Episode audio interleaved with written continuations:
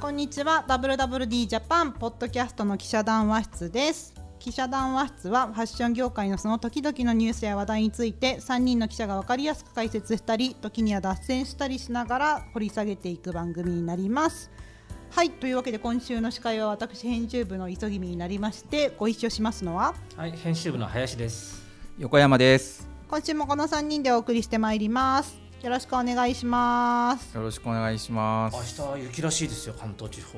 絶対降らないと私は降思らいまなすい。ええ今日収録してるのが木曜日。はい2えー月9日木曜日。こはれい。が放送配信される時にはまあ当たり前ですけど答えが出る出わてけでいすけどるも。ええ500円かけてもいい500円っていうのが自信があるのかないのか よくわかんよくわかんないけど。 2月10日ニットの日にニットの日雪にが降ったかどうかですね。 はい。あれでも雪が降っちゃあれですよちょびっと降るとかダメですよ積もらないとダメ。そう積もらないとダメですよあーまあ0.5ミリでもね。 そうそうそううんれい0.5ミリだったらダメですよちょっと0都内で0.5ミリだったらち、ょ都内ってなんかやっぱさちょっと雪に弱すぎるよ ねいやそのいいやや今日の例え天ば気これじゃないんですけ20ど日本橋とかで0.5センチ積もったら、うんもうその何林さんが住んでる市川とかはもう10センチぐらい積もってるか あらそんな山奥じゃないの。越後湯沢みたいなまあでも結構 ほらまああの阿佐ヶ谷とかでもはい30センチ積もっいてやる1センチか2センチかいくと思うよだからそそれあ、じゃあし白朝起きたら白くなってるみたいな。えだまあ、うん、家の車はちゃんとスタッドレスに変えてますか いやちょっとよくわかんない変えてねえな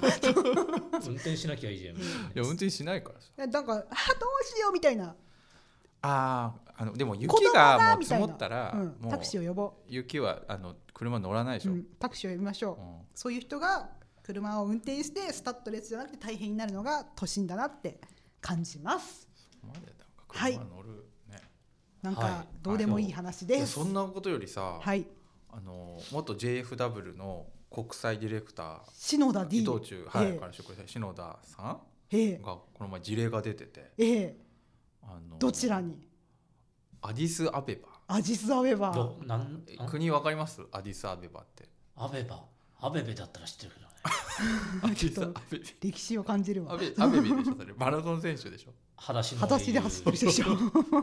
あのアジサアベバって、はいあの東アフリカあの,、はいあのアフリカってこうちょっとひし形になってるじゃないですか、うん東の突端のところがエチオピアなんですけど、うんエチオピアの首都アベベってエチオピアじゃなかったっけ、 なんかエチオピアっぽいな。わかんないけど。 に、うんええね、行かれちゃうっていうことでちょっと寂しいですけどねアジスアベバ支局長なの。アディサアベバが事務所長所長。はい所長まあだからそう篠田さん聞いてますか？はい、聞いてくれてんの頑張ってくださ頑い張ってください。お世話になりました JFW 時代まあ。聞いてるかわかんないじゃあちょっとあのー、なんですかラライブでつなげ てアジスアベバそとうで。すねそれをあーあーアウケるディスアベバからね、ええあー中継ゲストゲスト出演してもらってもいいんじゃないあでーしすてもらっかてもいいかもしれないです確ねかにアフリカのファッションということでね。そうですねうんえなんかこうね銃声がバババ ンそんな危ないとこじゃないん でねあそこ高級住宅地に住まれるでしょ多う分まかあらねあれさあのエチオピアってすごいアフリカの強国強い国なんでずっと独立してたもんねあ。のはいだからこうねすごくこうなんていうのアフリカの中でもすごく存在感のある国なんで多分でまああのねすごい都会だと思うんですよねだからまあそんな銃声が聞こえるなんてことはないと思うんですけどねうん そうえまあまあいいじゃないですかということで、あはい本日のテーマはすいません。はい、本日のテーマ余談がは続い、ちゃったんですけどはいはい。ちょっとラグジュアリーの消費について、ラグジュアリなんかこのポッドキャスト。5回に1回ぐらいこの話してるような気もすーるあんですそけそんどな話してたっけえ富裕層の話とかこのポッドキャスト好きじゃないですかまあまあまあ多いよはいね、まあまあ多いかまあないやだってやっぱさそこら辺に今ネタがあるじゃん業界としてまあねそうです消費が二極化ねそうしそてうそうそうるという意味でねやっぱり元気ですもんね元気ですしなぜ今私がそれを持ち出しているかというとほうほ2月の27日発行でビジネスリポートというものを WWE は半年に1回出してるんですけれど付も録みたいな別冊のねそうです、ええ別冊付録定期購読している方にはお届けしておりますはいもしくは個別うで買どっうていくださいうあれなんでしたっけそのビジネスレポートの概要アウトラインをそれは、さらっとあれですこのラグジュアリーブランドとか化粧品とかあとは何でしょう宝飾品とかあとはもっとい百貨店お主にうん百、有力百貨店全国の有力百貨店の特選とか宝飾の売れ行きそれぞれの売り化粧品場の売れ行きとあと ZOZO タウンとかねあそとういうまあゆまあ一部ファッションビルそうルミファッションビネルパルコそうそうあとまあ ZOZO タウンも入ってるんですよね ZOZO タウンも入ってます最近ははいいいしそういうあたりはの過去半年間つまり今回だと7月から12月にうんうんどういう商売の状況でしたかっていう何が売れましたみたいなことを聞いてままととめめているという冊子でございまして何売り何売りなんかいなんか商業施設の数とか売り場とかいなんかいつも言うなんか言い言い方ありましたよねなんとか何十売り場あー、まあ、今回特選は29ぐらい、 29特選でまあ三29売り30場、ぐらいですかね30うん約30売り場、まあ、そのぐらいにアンケートを取っておるんですよ。でこだれからその、ね結構そうこうまあなんていうのこういう一つの本にうこうん各全国の有力なうん、売り場が、まあ、割合カテゴリーごとにそうそうあのこう売り行きこの半年の売り行きの状況っていうのがあのまとまった本って意外に少ないっていうかあんまりないんですよねほとんどね。あそうでだすからまあね結構げ全国の商業施設関係者の人が結構読んではいいるというそうです、はいぜひお手元に非常に一ね、冊置いていただきたい。はい、かんあの付加価値の高いはい、特集だという、はい、はいやつなんですけれども、はい、ちょっとそれ宣が伝が過ぎましたね。はいええ、でまあだからつまり半年に1回こういうことをやってると、はい必然的に引き続き売れているなとかそういうことそのを売れ方感がじるどんな感じなんですかその何パー増とかでいうと売れ方だって激しいですよ。例えばね、普通はうん今まで普通のそのラグジュアリー以外だとうん婦人服とかだとうんまあうん、プラスまあでコロナ前ですけどねうんうん5%いった7%いった20%いったみたいな手な話じゃないですまか。あ5%、10%が普通まあえでも10%も増えたのすごいみたいな話じゃないですかそうそうそうれがそれが例えば銀座の松屋銀座本店はい百貨店ですね、はいはあちらの特選売上去年の7月から12月の売上が、はいその1個前の年い、うんに比べて50%増でもちょうどねコロナ中だったのかなあれずっとコロナ中ですずよっとコロナ中ですけどでねじゃあコロナの前に比べたらどうなんだって話でしょ、い19年そう十19年の7月から12月と22年の7月から12月で比較するとはい40%増、コロナ前と比較してもそ40%う結局40%増すごいよね中国のインバウンドはほとんど来ていないのに、にあ例えば高島屋新宿店さんうん、は、えー7月から12月でその前年に比べると60%増コロナ禍前に比べると100%増2倍になっておる、だからそうかコロナ中も増えてて、うん、で結局、まあ、コロナ今もまた結局増えたとそうそうそうそう去年の後半もあじゃあずっと増えてんだそう、まあ、たださ百貨店ってこの間婦人服とか用品の売り場減らして特選に変えてるところ多いじゃないですあかーあーなるほどねだからまあ売り場増床してるからそれは増えるよあねみたいな話ももちろんある増床もしてるけどままああ、と売いっれて1.5倍にしてるところはないんでですよね、うんせいぜい1割増やしました2割増やしましたって話なんでそうあとね商品自体が高くなってるっていうのもあるよね値上げしたよねそう10%とかさラグジュアリーの10%って例えばさそうそうそう例えば50万円ぐらいだったバッグが70万円になったりとか70万円だったバッグが100万円超えだったりだったりとかそれ10%じゃないじゃん 10%じゃないけどよく出る話がそれなの じゃあ30%ぐらい増えるでもよくよく出る話がそれなのすごいねそうですにもかかわらず売れちゃってるとそうんシャネルのあのみんなが欲しいチェーンバッグあるじゃないですかちっちゃいやつキルティングのねまあ、ちっちゃいというか、まあ、キルティングのね、はいはあれおいくらで買えると思いますいえちょこのぐらいのあのこんぐらいちねょっとしたあのチェーンバッグのそうですオーソドックスなももう携帯とあの携帯もう新聞は入らないみたいなやつよねあサイズ的まあにまあ大きいや大つきいけうど、んうんだ新聞は入んないでしょ、まあ、新聞って新聞で畳めばいいじゃん 新聞を基準にしてる人いねえよ 新聞は畳めるのあれだってさ携帯とあれしか入んないでしょ携帯と多分言ってるもの違うサイズが全サ然違イうズとが違う思うよこれぐらいのもんじゃないのそうこれこれこれあー A- これぐらい A4 とか全然入えあるのみたいな、このチェーンバッグでしょそうチェーンバッグ、チェーンバッグ A4 入るまあいいやうん、あれ100万いや50万ぐらいあ今空気を読んで 俺が今ここで100万って最初から言っちゃったらいけないって思う100万もすんの100万するんですよ100万じゃ買えないとかもうさだから私みたいなちょっとした OL がさボーナスを3回貯めて買うとかそういう話じゃないんですよね100万ヒュールリーヒュなーんかルリ沈黙が広がって るよ、ええーちょっと思うのが、うん例えば一番わかりやすいビトンのバッグ、ええモノグラムのええあのビトンめちゃくちゃ売れてるじゃないですか売れてますおそらくその百貨店に聞いた話でもええ大変売れておりビトまンす草間草間弥生効果はまだ12月までだとないかあ1月ですからね1月だからないか、まあ、ちょっとその話は別後にするとして、えーそれも何割も伸びてると思うんだようんうね。んまさえー特にその10年前20年前に比べてもうんうんすごい伸びている、うんうん数字新聞記事とかではそういうのよく読むんだけれども、うんうんあんまり実感としてうん電車の中でモノグラムのバッグ持ってる人って俺少なくなってるような気がするんだけどそんな感じしないえそれはなんか電車の中とか普通に歩いていていやだからあねあの僕だからその Y2K 時代、うんととにかくもう高校生までもがあみんな持ってた大ね学生若い OL が普通に持って。下手したら高校生持ってるぐらいの時はうん確かにもうね、こう溢れてたけどなるほどね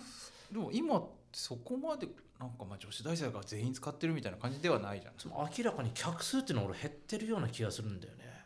えでもさビトンのモノグラムになるとちょっと話が分かりづらい確かにそうかもって今私話林さんの話聞いてて思ったんですけど、ディオールだとどう思いますかレディー・ディオール持ってる子今高田馬場にもめちゃめちゃいっぱいいますよ、ああそれはそうかもしんないけどイオンモール行ったらさ、うん持ってないでしょ、それは割と都心にうん我々活動してるからうん、まあ、六本木はさその水ねあの、うんそういう水って店も今言ったよねおいやみ高田馬場って出ちゃったじゃんいまあ高田の馬場もさ うんえそのそうなのやあのこれ大久保なんか弊社のうん元編集委員もっと遡れば元編集長三浦明大先生がいるじゃないですかうん三浦先生がどんなブランドが今来てるのかを測るポイントはない急ぎみとかつて話していてうん「はあ何ですか?」って聞いていたら三浦さん西武新宿線をご愛用なんですけど、うん西武新宿線でも持ってる子が車両の中にいたらそのブランドは本当に売れてるなって。西武新宿線は日本の縮図だといやなんていうの東東急東横線じゃいかんっていうあ話をあそれはそうですねあうん そう東急東横線はがこう、ね、日本のハイそうクそうラスそうそうのそうそ沿線なのうでそう西武新宿線はそりゃそうだよねまあ西武西新武宿線のあさ新新うんでもさ、うんそのどんどんこうやっぱりなんていううんのもうやっぱりこうちょっと東村山越えないと、うんなんていうのその都会だとさ、うんそりゃ、いるよね都心の人だったら別に関係ないでしうょん例えば我々六本木歩いていてうん女の女性がうん黒いダウンジャケット着てたらうん大抵このマークついてるよね M クレ M のね、まあ確かにうん、あれがなんか港区あれがユニフォームみた いなあれつけてないとなんかいけないみたいな、そうでもさ本当思うんだけどさ、うんあモンクレだって思うじゃないですうか、んうんでみんな着てんだなと思って、うん俺も買おうかなと思ってうん横山試さんが着をして、うん価格を見たら、うんええー、みたいなそうなのよ思ってたやつのうん1.5倍以上いってるよねいくらだったの3 40万円ぐらいそれぐらいするんだよね、はい今ええダでウもンジャンパーで40万円って俺だったらドラム式洗濯機洗濯機ね買った方がいいと思うよ、 いやそれは価値観だからいやダウンの方がいいと思うよ、それうん、いやダウンか前にさドラム式どどっちなんだろうなと思っていや両方持ってる人はうん余裕があると思うんですけど、うんドラム式洗濯機を持ってないのに、うんモンクレを買ってる人は、まあ、ちょっとあのライフスタイル見直しした方がいいかうるな話が話全が然ローリングしちゃいすぎたけどでもはいなんか林さんがさっきそのビトンの持ってる人自体が少ないじゃんへ減ってんじゃんみたいな話体感では体感でねうん、まあでもさ1個あたりの価格は上がってるわけですからそうなんだよねそそうねだから客数は減ってるけ掛けど算だからさ売り上客げは単価がそうそうもう猛烈に上がってるって上こがっとですよてねてだか買っら、てる人が何回も買ってるかうそうそうそうそうそうそううん、だから一人当たりのなんていわゆるよく言われる LTV、うんライフタイムバリュー、うんその一人の人が買う金額っていうのは特定の人がうん相当増えてるんでしょうねだからすごくこう顧客の入れ替えうんっていうのをうまくやってるんでしょうね実は。なんかねあとねそのビトンで言えばモノグラムの話をしましたけど、まあ、確かにあれが一番エントリーにはなり得るじゃんうんでも今エキゾチックレザーとかのああいうワニ革とかね高いじゃないですかうんああいう300万200万みたいなバッグとかも LV が出してたりするんですようんかつかつてだったら多分そういうすっごい高いものってあんまり品揃えなかったと思うんですねでもそういうお金持ちがどんどんどんどん買うからそういう高額な商材をどんどんどんどん作りましょうみたいなあなるほどねムードはありますよね。あうんーハイジュエリー始めるブランドがハイジュエリーってああいう1000万円超えのジュエリーとかねがあったりとかうんでもとはいえさ我々のような庶民が頑張って買ってる人ももちろんいたわけじゃないですかうん、バッグ持ってたよね社内にも結構いたよね、いますようん、ここはだって WWD ジャパンなんだからあそ っかそうですよ俺自分の基準で考えちゃいけなもいんうだちょよっねとさそう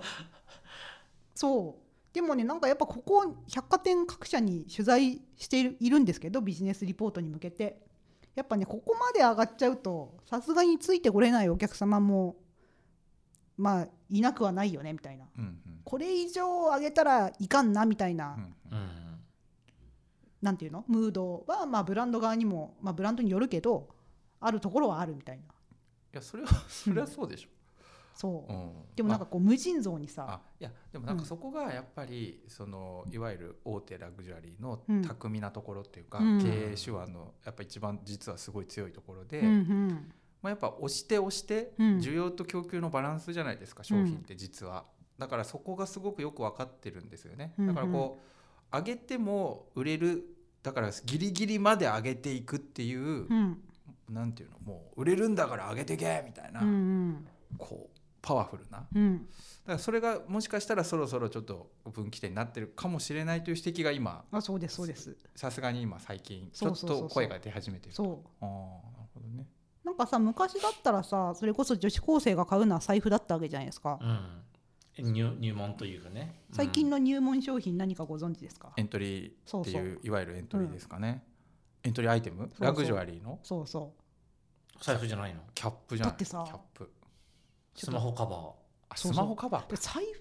布がさ軒並みもうみんな10万とかなんだよねなんかうんレザーグッズって高いよね今はいはいでー長財布が10万うん長財布じゃんなくてもでかちゃつんてとしたは財布っエてントリーってまあ財布でしたよねそうそうそうそみんな財布使うって5ま万したもんねとかで買えたじゃん、俺も持ってたんで、うんうんはい、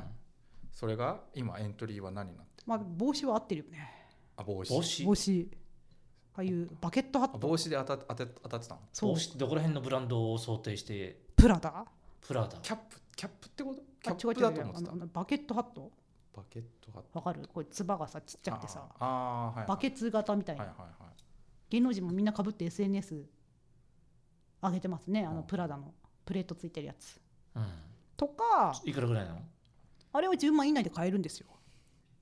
うんうん、あいくらだったっけなちょっと調べますまあね、 10万以下でもそれでもうん、 56万でしょちょっ俺とさ待ってびびっくりしたのがさ、うん結構みんなほらバレンシアガのキャップって、うんあの黒いキャップでここにうんバレンシアガって書いてある、うんあれ結構みんな知ってるじゃないですか、パーカー着てそうそうで男女性もまあ,あと、あの男性も女性も、うんね男みんなが多いと思若うんいで子しすてけるど、うん、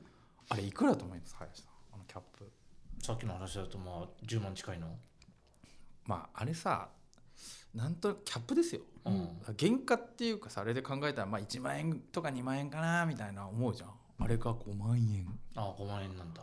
逆にもう安いと思っちゃうところがない そうそうそうそうそう でプラダのハットは9万200円ですうわギリギリ10万以下そうみたいな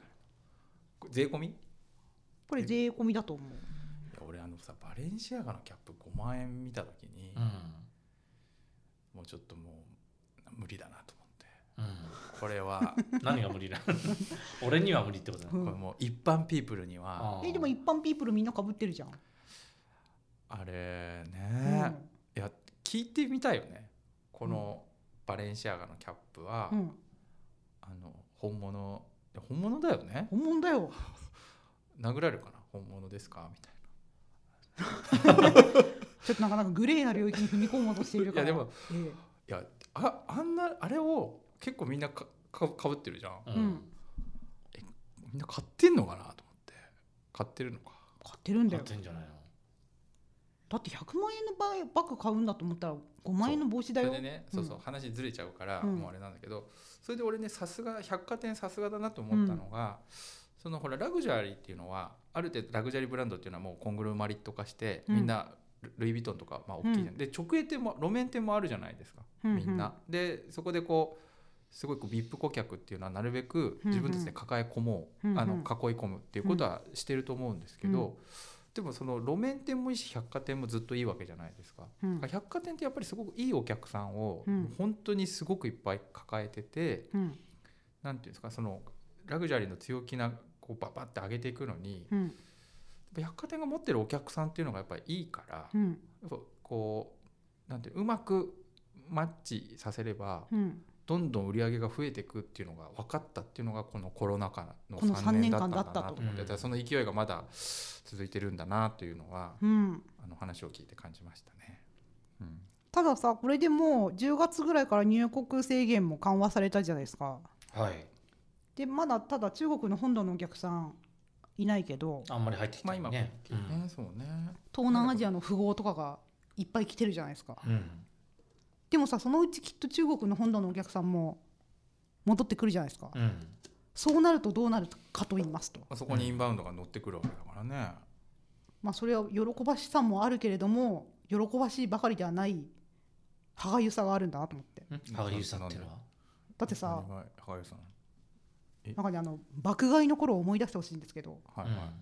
もう大変だったじゃないですか銀座とかもう人が多すぎて歩けないみたいなうん、うんああ観光地がパンクしちゃったりとかね。百貨店も売り場パンクしてるなーみたいなところああでも今でも今現在でも入場制限してるよねそうそうそうそうで今もしてるのにさらに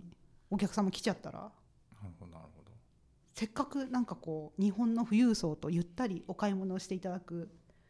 関係性ができたけれどもまたそういうねあー店頭にお客様いっぱいになっちゃうとあーなるほどねてんやわんやしちゃう嬉しい悲鳴ってやつですね。嬉しい悲鳴あーはいだからそこへのなんていうんですか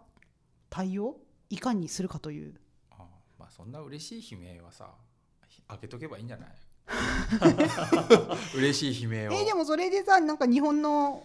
せっかく関係性を築いたお金持ちのお客様がそんああー混んでるわそみんたないこなとまで心配してる人いないでしょ。混んでるからアベニュー もやっぱりアベニューモンテーニュで買おうかしらそんみなたい人にいねえよなっちゃうと さ「はぁ行っちゃった!」みたいな。でインバウンドって結構なんなんていうのありがたいけど水もんだからまたさまた何か「はぁなんか急に中国がなんかあーなるほど渡航しちゃダメ」みたいなこと言い出したみたういんにうんうん。なると大変だなと思って。まあねなんかそういう意味で言うとその、まあ、商品の、うんいわゆるぎょ、まあ、あんま言わないのかな玉不足っていうのは商品があでもそそれもありますよ。玉不足商品がもう売れすぎて、うんで例え玉がばない。そう玉がない商品がもう作るのが追いつかない。うんっていうように、まあ、ちょっと一部なりつつあるアイテムによってはもうなってるうんものもあると思うんですね、時計とか。でただ今世界的に、うんあのまだちょっとあんまりこうあれですけど明らかにうん例えば YKK とか、うん有力な素材メーカーの決算とか見てると、うん今ね結構世界的にはねしょけ消費落ち込んでるんですよねうん今年の、去年うんだ下半期からうん去年の6月7月以降ぐらいからちょっと落ち始めてて、うんで日本だけが、うんでも米国ヨーロッパなんて結構ひど,、まあうんひどくてでアメリカも持ちこたえてるって言われてるしアメリカの人の有力な人たちはみんなアメリカは大丈夫だって言ってんだけど、うんまあ日本から見て明らかに落ち始めてて、うんこれかなり景気のリセッションって後退局面にう明んらかに入ってるんですよね。まああれだけ解雇してたらさそうそうそれはなんかみんな引き締めようって思うよね。そうまあ、やっぱりね原油っていうのはエネエネルギー価格の高騰とかうんインフレがね、うんやっぱりこう物価が上がりすぎちゃっててで日本だけはなんかまあ日本も食品値上げとか言ってるけど、うんアメリカに比べたら全然低いんで、うん値上げのうちに入らないぐらいの感じなんで、うん日本ってで景気も今良くなっててうん消費も上向いてて、で今度インバウンドでさらに上向くってなるとせもしかしたらこうぐ世界の中でここだけがみたいな。そうそうだからあ本当にアメリカ、うんヨーロッパ日本中国ぐらいで考えた時に唯一日本だけがいいっていうあの比較的現時点でもそうなんだけどさらにいやあんまりだからラグジュアリーの話文脈でそれはちょっと違うのかなと一あ般あ的な一一般的な平均的な景気動向とはい、ラグジュアリー消費って、あんまりパラあまあね、うん、違うところで動いてるので、うん別あの平均平均で考えても日本だって悪いあずっと悪いわけでう、んーあーこの景気がね、うんあーでラグジュアリーだが良かったラグジュアリーだけだから別世界にもあー別次元の話別次元の話になって平均を言ってもあんまりあー違うのかなと、うん高額品商品どうなんだろうねっていう海外のうんでもなんか日本はよ良くなって海外が悪かったら商品は集まるじゃんでさ今なんか円もさ、そうやまあ、だかからつてよりは、そういそういけだどからそうすると余計みんな買い物に来やすくなるから、うん、今年もしかしたら日本だけちょっといい感じになる可能性あるなと思ってんだよねえーでもその中国の本土がさ、うなんていうのあのなんていうのかなサバイブ消費だなんていうんだっけあのリベンジ商品リベンジ消費だうんはいさ、あーちょっとねいろいろうんロックダウンとかしてたから、そうそうそう中国の本土がさうわ買うぞみたいになっちゃうとさ、うんうんうんなんかまあただなさ、なっていただきたいね、まあもちろんね、ただなんかこうそういう時に局、なんていうの局所的っていうのこううん短期間でガッて売り上げ作ろうみたいなことを考えると、うんなんか販路チャンネルがうん、うんなんか整備されてるチャンネルの方がうんこう、ガッて伸ばしやすいと思うんだよね。うんその中国だとこうまだ2級都市3級都市にじゃあ出店してとかになるじゃん。でも日本ってもう百貨店もあるし直営店もあるからこういいいい時にこうそこにと商品さえ投入すれば売り上げガンって増やせるじゃん。だから売りやすいエリアでもあると思うんだよね。でもなんだろうラグジュアリーブランドのああいうマーケティングとかイベントを見ると明らかに十数年前だったら日本でやっていたような大型イベントがのショーとか大型のイベントみたいなのは明らかに中国だよえね、えもう圧倒的中に国起点のマーケティング増えてますよね。セレブ日とか本ねであまりやんなくなって、うん一番売れるところで、まあ、我々インバウンドで、まあ、為替の問題もあって日本で買うのがお得だから、えー恩恵にはい預かっていたラグジュア日本のラグジュアリー店舗みたいなところがあるけれども中国で買ってくれる方がやっぱり後で規模としては大きいので、うん爆発力ねあるからね。まあやっぱあ母数がね。明らかにそっちにそのマーケティング投資っていうのはしているよね明らかに。まあでもどうなんだろうねアメリカ中国でプロそういうプロモーション予算マーケティング予算を投下するのか、うんうんまあ、日本にも投下するのか両方もうどんどんやるのか、うんまあ、中国だけにするのかみたいなのはちょっともしかしたらこうラグジュアリーの中でも本部で今ちょっといろいろ予算組とかしてどうするのかっていう熱い議論が交わされてる可能性はありますよね。まあ、その中国と日本世界の中での日本みたいな話とはちょっと違うけどなんていうのかなインバウンドがすごい戻戻ってこられるとさ都心の新宿銀座のお店に玉を揃えないといけないじゃないですかうんそうするとなんていうんですか地方都市の百貨店もさ地方にもお金も自由から物さえありゃ売れるわけじゃないですかっていうことが分かったのがこの3年間だったと思うんですけどうん物が回ってこなくなっちゃうからそんなことはないでしょえう。ーあるのかなあると思うよ。えうん、あそうかもうあー干上がっちゃうってことそうそうそうそうそう。あーやっぱ絶対売れるところに手厚くうん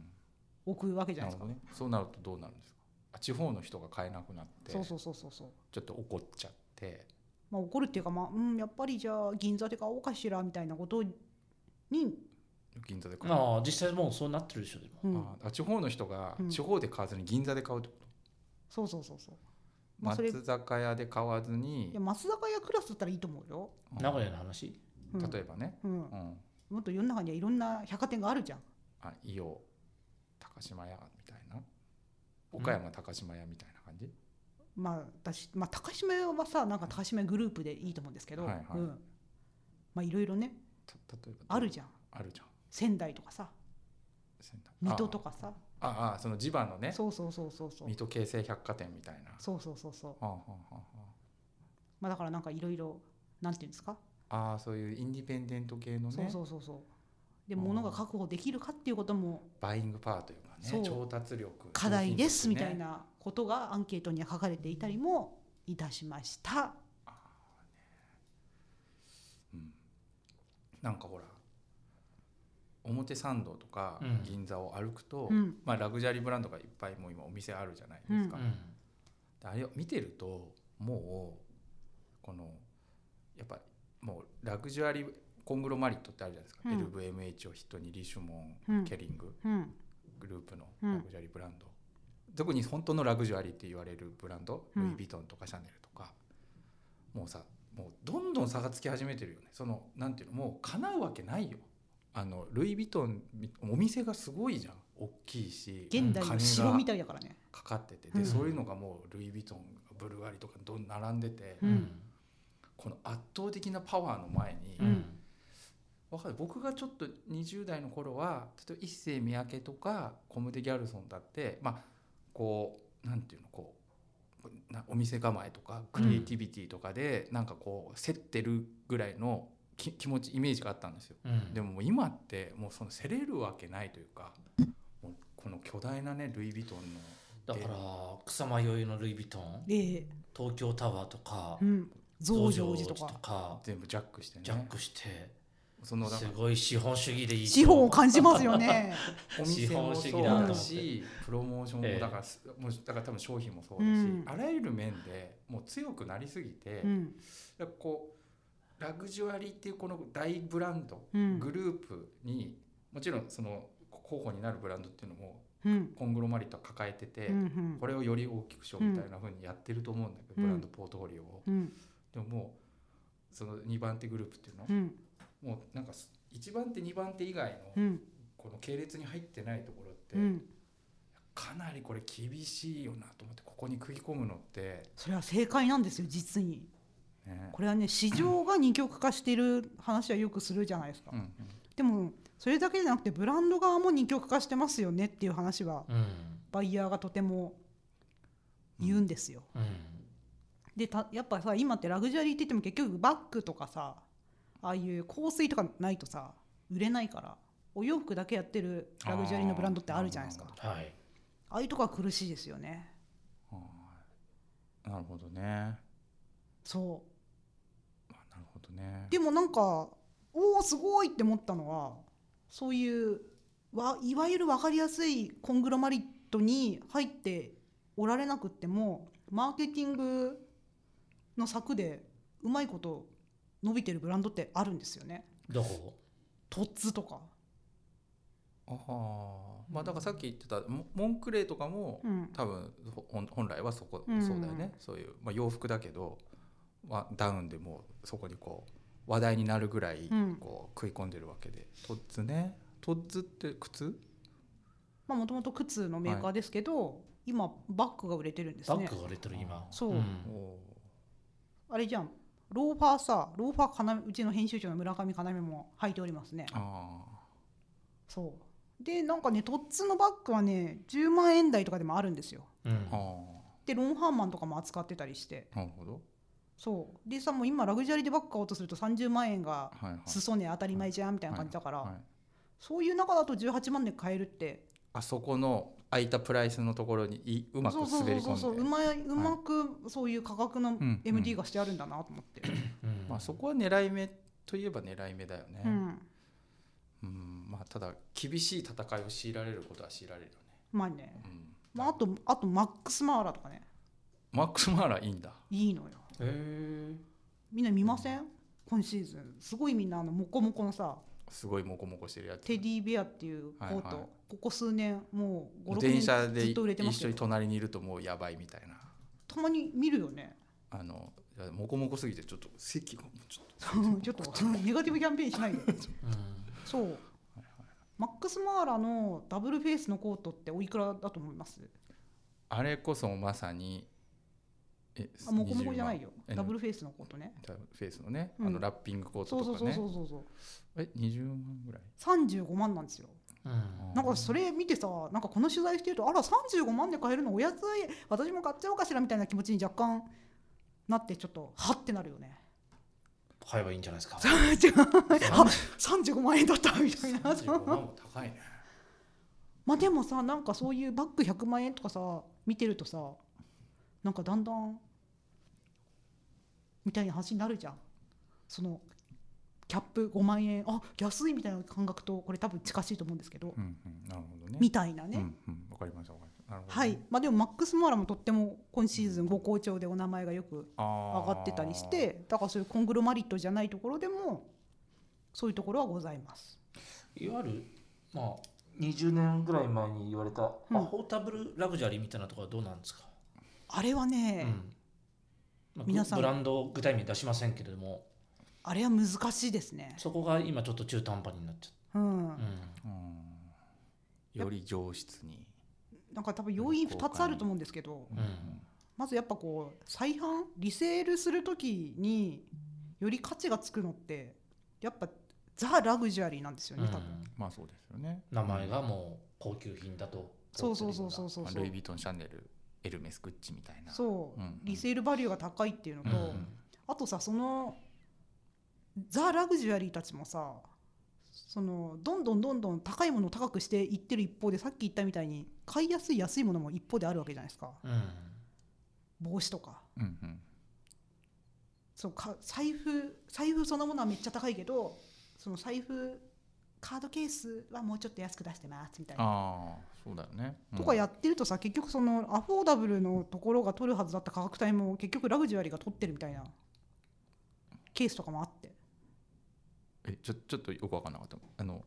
えでもさだってそのララグジュアリーのうん例えばルイ・ヴィトン、まあルイ・ヴィトン、まあ、ルイ・ヴィトンの、うんまあ、財布はちょっと高すぎるけど、うんカードケースだったら、まあ、10万円ぐらいであるとしますよねもうちょっとお安くあるとするじゃん 5, 万円ぐらいであるとするじゃん、んあるかどうか5万円わかんないけどはいううんん、例えばね、うん、それででさそうするでとそう5万円だよアフォーダブルラグジュアリーのさお財布をさ、いじゃあ5万円で買おうかなってって思ってる人がうんルイ・ヴィトンのカードケースを買うってこと、そうでだっもて買うリセールバリューそれだとさ5万で買ってもきっと3万ぐらいでいけっかなとかあさーそういうこと、そうんまあ、俺がちょっと今疑問だったのは、うん財布とカードケースだと違うから、う、うん、カードケース買うかな 財布欲しい人がカードケース買だっうて今の人あれだよまあいらないもんね小銭いらないじゃんそうかそうかそうそうそうそうそうそうそうかそあうじゃあもうカードケースでいいやっていそういううこパとタそういーンうもことああなるほどねそう、うんうんうんとかねうんうんうんまあでもき気持ちはすごいわかるうんなんか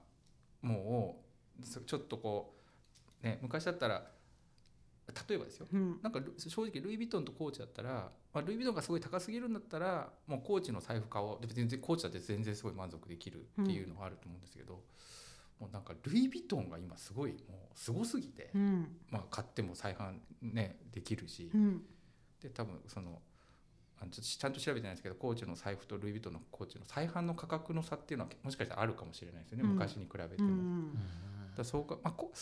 コーチはちょっと高い可能性はあるんですけどコーチ以外のね、うんそのいわゆるもうちょっとねあのブリーチブランドみたいなところだとさらにあるかもしれなくて、そう考えるとそれは確かに、まあ、小銭入んなくてもルイ・ヴィトンのコインケースあのカードケース買うかもしれないね。うんあとまあはいこれはリセールバリューが高いっていうのはこういうことをしてるから高いっていうことだと思うんですけど、ラグジュアリーってちゃんと自分たちのブランド価値を永遠に高める努力をし続けていらっしゃいますよね。まあそれが命綱ですそうね。その展覧会とかも確さかみんなうん猛烈に展覧会するじゃん、自分たちのストーリーをううんん伝える、もうファッションの外に出てってますから、ディオール店行った？まだ行ってないですすいません なんかもう終わっちゃうんじゃない？3月ぐらいまで？まだ3月じゃないのええあ何月ぐらいまでやってんのえまだやってるはずですよもう入場制限してますよあ少なくとも土日はもえーうちょっと当分先まで入れないらしい、会社を休んで行ってきます、ううんんまあお好きなようにはいでうんそういうことだからディオール店にその入場制限するほど人が集まるわけですよやっぱり、そうそうそうそうそこも巧みですよね。ううんんあれもさいなんだろう一時期を境にああいう美術館とかで増えたじゃないですかファッション系の展示うんあれもこれだけ集客できるんだなっていうふうにアートギャラリー側も思ったんだなと私は思ったんだと思いますよ、思う、うんあに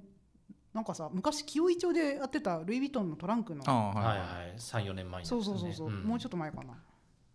ああれれ前やってたそうあれもさあこんなにお客さん来るんだってあれ別にもう美術館ですらないもんねなんかあそうこ特設会場うじゃん特設会場なんか全ね、うんあんなふちょっと若干不便な場所じゃん紀尾井町じゃん、ううんん、ね俺も行き楽しまあいろんな人来てましたよね、ね、うんだから本当に全然うちのお母さんみたいな人いたようん、だかうんらああいうのがうん本当にこうた巧みというか卓越してるという物語かを伝えるのが巧みそう美術館の人はどうなんだろうねなんか苦々しく思ってたりするのかななんでなんでよ苦々しいいやこれ思うの集客あ集そうそうそ客うしてくれるいやみかたいなもうんだってさもうなんていうの金の力でこう圧倒されるみたいなうんどうなんだろうねでもなんかなんかそういう発想が生まれてくるところがやっぱりファッションって西洋のものなのであって日本にまだあー定着してないからそういうことになるのかなとか思っちゃうああなるほどね、ってヨーロッパとかだと装飾美術館とかでファッションの展示やってるの普通だもんねう。んまああれは装飾美術館でしょうん、あのルーブル美術館に付属してる美術館のことそうそうそうそうそうはいはいはいまあ装飾あれはファッションのための美術館でしょあれまあね、うんあそうそうだよねうん、うまあでもさ、うんんわ、かるわかるルーブルに付属してますからねそうです。うん、だからすごいよね、うん、うん、なんか日本で言うとあれ何に装飾美術館がくっついてるもみたいな感じなのかね日本を代表する博物館って何なんだ博物館なのあれって美術館じゃないルのーブル博物館美術あ館じゃなルいーブル美術の、館うん、美術館ね日本を代表する美術館にこうねねえついてみたいな民泊にこう違うまあちょ っとまあそれが言いたかっただけなんではいすいませんはいなんか話がローリングしちゃいましたけ ど私が伝えたいのは2月27日にビジネスリポートが出ますっていうことです。あ宣伝だったんですねこの違う40分間はいまあでもそういうところからいろいろ考察を広げてみましたというのが今週の回でした。はい、はいというわけで今週もこの3人でお送りしました。どうもありがとうございます。はい、ビジネスリポート楽しみにしてます。